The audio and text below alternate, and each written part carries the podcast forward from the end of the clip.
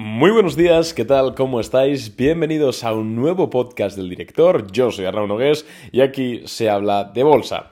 En el episodio de hoy quiero comentarte un poquito las subidas que hemos tenido en estos últimos 2, 3, 4 días de mercado. Eh, bueno, por decir 3-4 días, pero desde que comenzamos enero, el mercado, el Nasdaq, ha subido más de un 17%, una auténtica salvajada. Y quiero comentarte un poquito también mi opinión, y más que mi, mi opinión, por supuesto, pero mi intuición, mis sensaciones sobre lo que puede hacer el mercado en el corto plazo. Y sobre todo, los valores tecnológicos. Porque si vemos el Nasdaq y lo comparamos con el Dow Jones 30, que es básicamente el índice industrial de Estados Unidos, podemos ver una baja correlación, sobre todo teniendo en cuenta que normalmente, aunque con un porcentaje mayor o porcentaje menor, estos índices están correlacionados. Cuando hay un rally alcista, sube tanto el Dow Jones como el Nasdaq, y cuando hay un rally bajista, pues bajan ambos.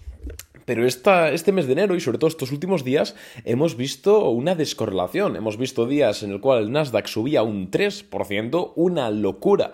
Para ser un índice, el Dow Jones estaba en negativo. Y eso quiero comentarlo en el podcast de hoy. No sin antes decirte lo de siempre, que me puedes seguir en Instagram, em, tanto en mi Instagram normal, el de toda la vida, Arnau barra baja nogues, como en la nueva cuenta que creé a principios de año, donde comparto todavía más contenido que el que suelo compartir de normal. Así que ambos Instagrams te los voy a dejar en la cajita de más información de este podcast para que haciendo clic directamente ahí podáis ver eh, pues todo, lo, todo el contenido que publicamos de forma gratuita. Y si te gustan las newsletters y eres alguien em, que le va esto de, leer newsletters, ya sea pues en el metro cuando vas a trabajar por la mañana o, o tranquilamente en tu sofá, pues tenemos una newsletter desde hace muchos años y también te voy a dejar el enlace para que hagas clic ahí, dejes tu mejor correo electrónico y empieces a recibir eh, semanalmente más o menos un correo a la semana, dos quizás, eh, informes sobre el mercado, lo que opinamos, lo que dejamos de opinar, acciones que me gustan, acciones que no me gustan, bueno, ya lo sabéis.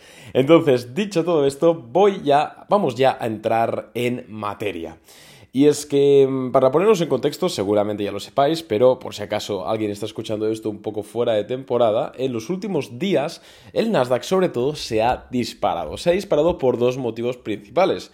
En primer lugar, por la decisión de, tipos de interés de la Fed de subir los 25 puntos básicos. Es cierto que era lo esperado, pero había también un rumor, una especie de rumiación general que personas pensaban que iban a subir 50 puntos básicos. Entonces, ver finalmente que la decisión se quedó en 25, pues es algo positivo, no cabe duda. Y luego también por los resultados empresariales de Meta Platforms. Facebook. No por los números en sí, sino por el anuncio de la recompra de acciones por valor de 40.000 millones de dólares. Que para quien no sepa un poquito cómo va este tema, básicamente es una barbaridad, es muchísimo. Un buyback o una recompra de acciones básicamente es que una empresa decide recomprar con el efectivo que tiene sus propias acciones a precios de mercado. Esto es positivo porque si una empresa decide gastar sus recursos financieros en recomprar parte de sí misma, significa que considera que está cotizando a un valor por debajo de su valor intrínseco o real. Me explico.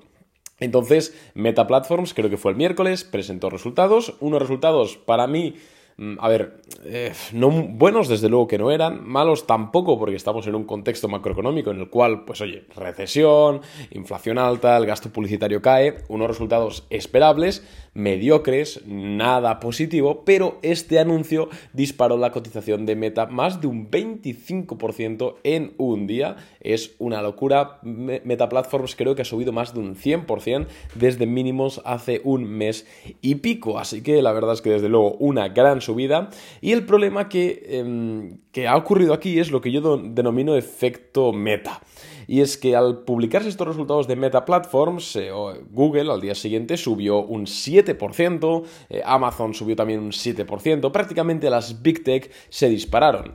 ¿Por qué? Porque el mercado intuía, o de forma irracional, pero así es como, así es como funciona, que eh, si Facebook está recomprando sus propias acciones, es porque la directiva piensa que están cotizando a una valoración muy inferior a su valoración real. Y si Facebook piensa esto, ¿por qué no lo va a pensar Google? Que al final el negocio es similar. ¿O por qué no lo va a pensar Amazon? Entonces aquí está un poco el problema.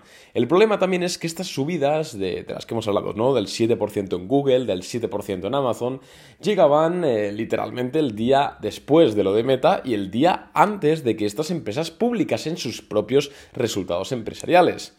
Y la sorpresa vino en que presentaron resultados, lo que hemos dicho, ¿no? Google, Amazon y, eh, Apple también eh, presentaron resultados y, oye, bajo mi opinión, han sido resultados en la línea de lo que vimos en Meta, es decir, mediocres, resultados eh, obviamente no malos, porque son empresas que están facturando miles de millones de dólares y ya les gustaría a cualquier compañía hacer esto, pero sí que decreciendo, el free cash flow cayendo, las rentabilidades cayendo, las ventas también, pues algo lógico, ¿no? Estando en un entorno macroeconómico de subida de tipos de interés, lo que debería ocurrir, vaya. Em, pero lo que pasa aquí, y lo extraño, y lo que realmente me perturba, si me permitís la palabra, es que estas empresas subieron de precio nada más, bueno, nada más no, en la sesión después de presentar estos resultados. ¿Esto qué significa? Esto significa que el mercado está haciendo caso omiso a esos números que al menos, insisto, bajo mi análisis y bajo mi opinión, y coincido con muchos analistas, son negativos o al menos no justifican subidas, pues el mercado está haciendo caso omiso de momento a eso y siguen continuando las subidas y siguen subiendo.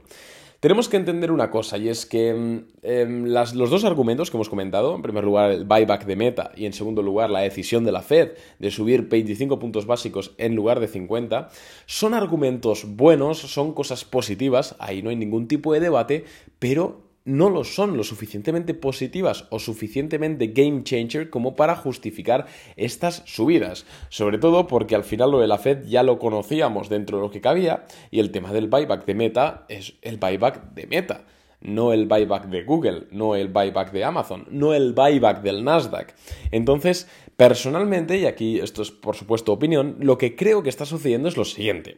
En primer lugar, la Fed dijo lo de subir 25 puntos básicos y ahí muchos eh, fondos de inversión y muchos inversores en general decidieron eh, cerrar sus posiciones cortas, eh, o bien no cerrarlas, que es comprando la acción, o bien cubrirlas, que es abriendo un tipo de opción, que al final lo que hace en resumen es impulsar el precio más al alza. Al ocurrir esta cobertura de cortos o este cierre de cortos inicial, em, los mercados obviamente subieron. Y creo que eso ha generado una especie de mini FOMO en el cual muchos inversores o grandes masas, bueno, masas patrimoniales en general, grandes y pequeñas, están entrando al mercado como saco. Y esto creo que, mm, bueno, esto creo que está, mm, lo ha verificado el tema de que, lo, insisto, no, Google, Amazon hayan presentado resultados no malos, pero mediocres, y aún así eh, suban. Creo que ahí tenemos la clave para pensar que esto está sucediendo, que estos cierres de cortos han traído un FOMO al mercado que tarde o temprano se desinflará. Yo no estoy vaticinando aquí ningún tipo de caída catastrófica ni tal, como hacen muchas personas en Twitter o en redes sociales. Tampoco estoy vaticinando máximos históricos el mes que viene. Yo la verdad es que de hecho aborrezco bastante las personas que tienen posturas maximalistas en este tema del mercado. En Twitter cada dos por tres están enzarzados unos con otros, porque cuando cae el mercado unos tienen razón y otros habían equivocado, y viceversa. De verdad, aquí somos gente creo que seria, tratamos de serlo, eh, con sentido común y tratamos de no jugar a ser Dios ni a predecir el mercado ni decir que el mercado está equivocado, sino a coger los datos entrantes y con eso sacar decisiones de inversión que pues mejor funcionen tanto para nuestro dinero como para el de nuestros clientes en Boring Capital. Entonces yo realmente os recomiendo eso, no tener una postura maximalista, no tener prácticamente una ideología sobre lo que va a hacer el mercado, que si tiene que caer o si tiene que subir, sino que vayáis recopilando datos y oye, pues en función de lo que vayáis viendo, pues hacéis una cosa o hacéis otra. Creo que es un poco lo más inteligente. Y volviendo a lo que yo personalmente creo que va a suceder en el mercado, sobre todo en las empresas tecnológicas en el corto plazo, es una corrección. No sé cuánto, no sé cuándo, pero te puedo prácticamente, si me pones la pistola en la cabeza, te diría que la semana que viene, si no la siguiente, vamos a ver una corrección en el, Nasdaq, sobre todo en las tecnológicas, que al final son las que han tenido este percance. No creo que afecte a empresas industriales o a empresas de, de otros sectores. Creo que sobre todo es tema tecnológico que también eran las que estaban más shorteadas, ¿no? Con más presión bajista. Pero bueno, em, yo creo que afectará aquí y desde luego veo, veo caídas. Entonces, no es una recomendación de que hagas nada, simplemente es una llamada a la prudencia de que tengas cuidado porque además, de hecho, y esto ya con esto termino, hoy en mi Instagram he subido una, una infografía en la cual se ve cómo el mercado, el Nasdaq en este caso, está en una zona de sobrecompra. Eh, según el RSI, y eh, históricamente, bueno, perdón, en el último año, siempre que ha llegado a esos niveles de sobrecompra, en el corto plazo el Nasdaq ha recortado, ha caído. Entonces, de verdad, es muy probable, así que si tenéis posiciones con beneficios, pues pensad en realizar parte de los beneficios, o todos, o poner un stop, o lo que queráis, pero desde luego que esa es mi opinión y creo que tiene que corregir y además será, será sano. Nada más que comentar de, momento, así que muchas gracias de nuevo por haber escuchado un día más el podcast. Eh, te recomiendo, bueno, te recomiendo, te recuerdo que puedes valorarlo con 5 estrellitas en Spotify, en Apple Podcast, donde quieras. Te estaré muy agradecido. Un abrazo y muchas gracias por escucharme un día más. Adiós chicos.